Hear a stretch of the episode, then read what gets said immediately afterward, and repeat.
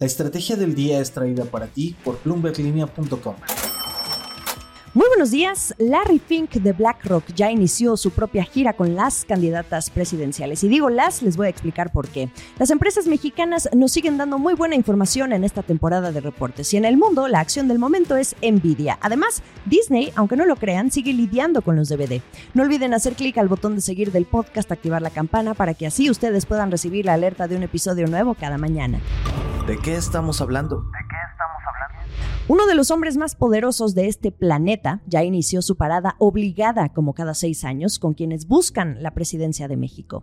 Larry Fink, el manda más de BlackRock, está en el país. La noche del miércoles y con apenas un par de horas de diferencia, se dejó ver con Claudia Sheinbaum, candidata oficial por Morena, y luego con Xochitl Galvez, la candidata de la coalición Fuerza y Corazón por México. Ambas, en sus respectivas redes sociales, presumieron, por lo que se mira, un breve encuentro con el líder de esta gestora de fondos, la número uno del mundo y que gestiona más de 9 billones de dólares en activos. Falta una semana para el arranque oficial de las campañas presidenciales en México, pero Fink ya quiere saber cómo soplarían los vientos en caso de que alguna de ellas llegue a la presidencia tras la elección del 2 de junio. Y bajita la mano, déjenme decirles que mientras el ruido se concentra en quién estrechó primero la mano del Santo Padre en el Vaticano, Sheinbaum es a quien se le ha visto muy cerca últimamente de los bancos más grandes, no de México, sino de Estados Unidos. Hace dos semanas también la vimos reunirse con la plana mayor de Bank of America, incluido Emilio Romano, el CEO en México, junto con los presidentes de BOFA International y de Latinoamérica. También Sheinbaum anda teniendo encuentros con embajadores y otras cámaras empresariales, como también lo ha hecho Xochitl Galvez, pero los grupos financieros, especialmente en medio de la expectativa que hay por el nearshoring toman un papel protagónico. Este es un tema que le importa mucho a BlackRock, porque tal cual me lo dijo en su momento a este podcast Sergio Méndez, el CEO de BlackRock en México en julio del año pasado, la fórmula ganadora para ellos, cuya joya de la corona además son los fondos de pensiones, es el ahorro interno como motor del crecimiento junto al nearshoring generando así un efecto multiplicador en el largo plazo, pese a cualquier desajuste en el entorno local y global.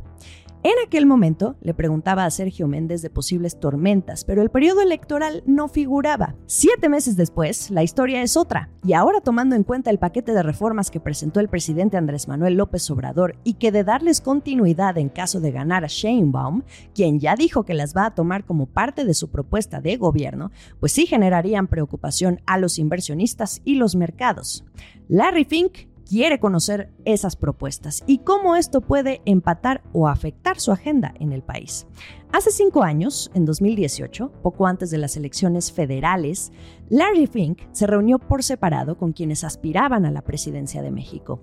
Fue ahí donde hubo un gran clic entre Fink y el presidente López Obrador, y que se ha mantenido a lo largo del sexenio con al menos una visita por año del inversionista a Palacio Nacional.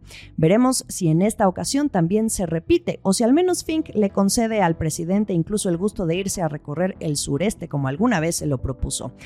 Está pendiente saber con quién de las candidatas o el candidato hará más clic. Ahora, de Jorge Álvarez Maínez, quien se registra hoy por la tarde en el INE como candidato oficial por Movimiento Ciudadano, nos dicen desde su equipo de prensa con estas palabras que no está en la agenda de Álvarez Maínez reunirse con Larry Fink. Y bueno, no es que sea mandatorio hacerlo, pero quienes aspiran a la presidencia conocen la relevancia de este encuentro en materia de inversiones para el país. ¿O será que fue al revés? Temporada de reportes. Bimbo, Chedraui, Electra, Fibra 1. Vamos por partes, porque esta primera temporada de reportes del año sí nos está dando carnita. Esta semana están reportando la mayoría de las empresas mexicanas y las que les acabo de mencionar dieron varios puntos a destacar. Empecemos por Bimbo. Además de que este osito planea invertir 2 mil millones de dólares este año y que es una cantidad similar al récord que contempló para 2023, lo que resalta es que va a reestructurar sus inversiones en Estados Unidos, lo que va muy en línea con el enfoque de buscar oportunidades en sus estrategias de sustentabilidad y productividad. La palabra clave que dijo Diego Gaxiola, el director financiero de esta panificadora, es optimización.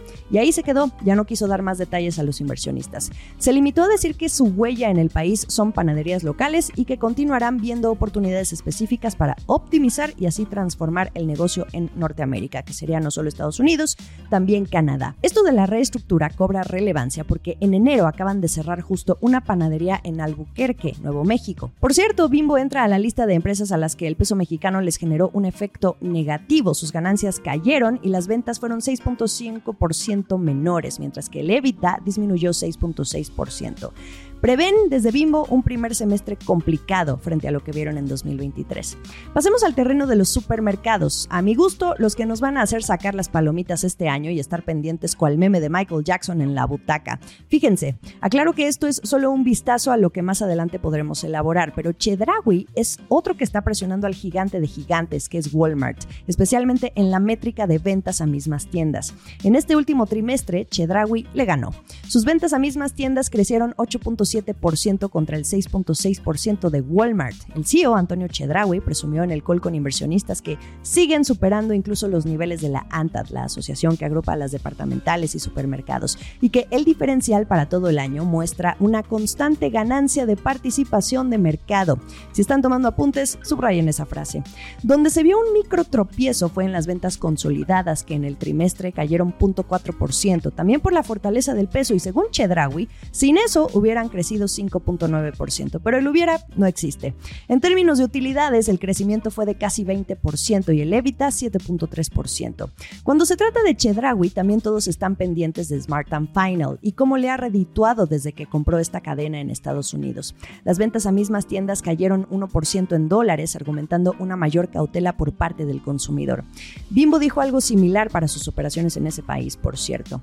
Y ahora pasemos a Electra, una de las empresas de Ricardo Salinas Pliego sus ingresos consolidados subieron 9% en el cuarto trimestre del 23. Y adivinen gracias a qué negocio. Ese que los rumores corrieron el año pasado que estaba al borde de la quiebra, Banco Azteca.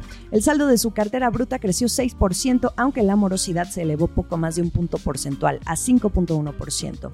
Volviendo a Electra, sus costos se elevaron a doble dígito por una mayor creación de reservas y el paso de intereses por las altas tasas de interés. Luego tenemos a Fibra 1, no desde la perspectiva del reporte, pero una calificación recién comentó algo muy interesante. Fitch prácticamente lanzó un ¿y la salida de Fibra Next, APA? Mientras seguimos esperando bajo el entendido de que la salida se hará en este primer trimestre del año, aunque ya vamos a la mitad, esta agencia considera que la salida de Next, enfocada en nearshoring, pero también los bonos, serán dos factores fundamentales para las calificaciones, las cuales se van a analizar una vez que ya tengan ese papelito listo que les faltó en diciembre y que les impidió salir a bolsa. Acciones y reacciones. Se los he venido diciendo, la empresa a la que todos están volteando a ver este año no es Apple, no es Tesla, es Nvidia, la fabricante de chips y a la que hoy todos apuestan por su enfoque en la inteligencia artificial. Este es el reporte trimestral que ha tenido en vilo a todo el mercado. Según Goldman Sachs, hoy es la acción más importante del mundo. Bueno, yo cambié el sustantivo, pero el banco de inversión dijo en un reporte la acción más importante del planeta Tierra. Solo Nvidia ha sido responsable de un tercio de las ganancias del índice Nasdaq 100 este año. Y bueno, ya reportó.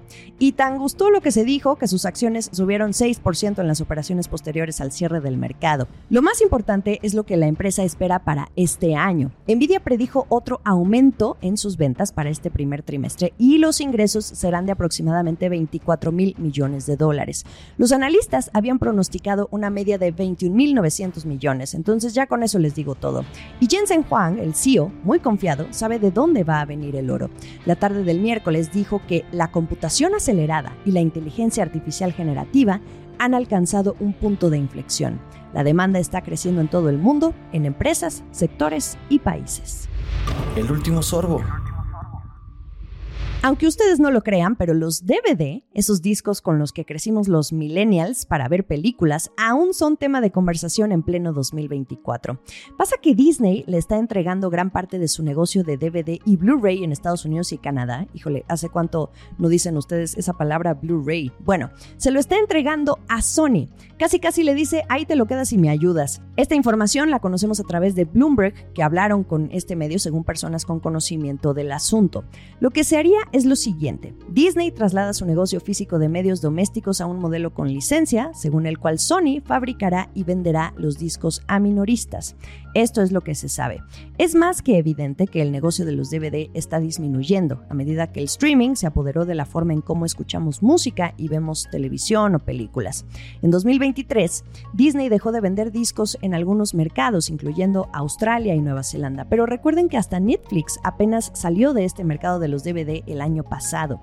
Este supuesto acuerdo con Sony va a implicar nuevos lanzamientos y títulos de catálogo. Disney va a retener el control del negocio del entretenimiento en el hogar, que incluye la licencia de sus películas y series de televisión para plataformas de streaming. Jueves, hoy tenemos varios datos económicos en México, mañana los desglosamos. Lo mejor de la información económica y de negocios está aquí en la Estrategia del Día. Estamos en ex Twitter como arroba la estrategia MX o como arroba Jimena Tolama. En Instagram, más allá del micrófono, me encuentran como arroba Jimena Business. Y en YouTube, ustedes pueden encontrar, como siempre, los episodios completos en video. Nos escuchamos mañana. Esta fue la Estrategia del Día, escrito y narrado por Jimena Tolama, producido por Arturo Luna y Daniel Hernández. Que tengas un día muy productivo.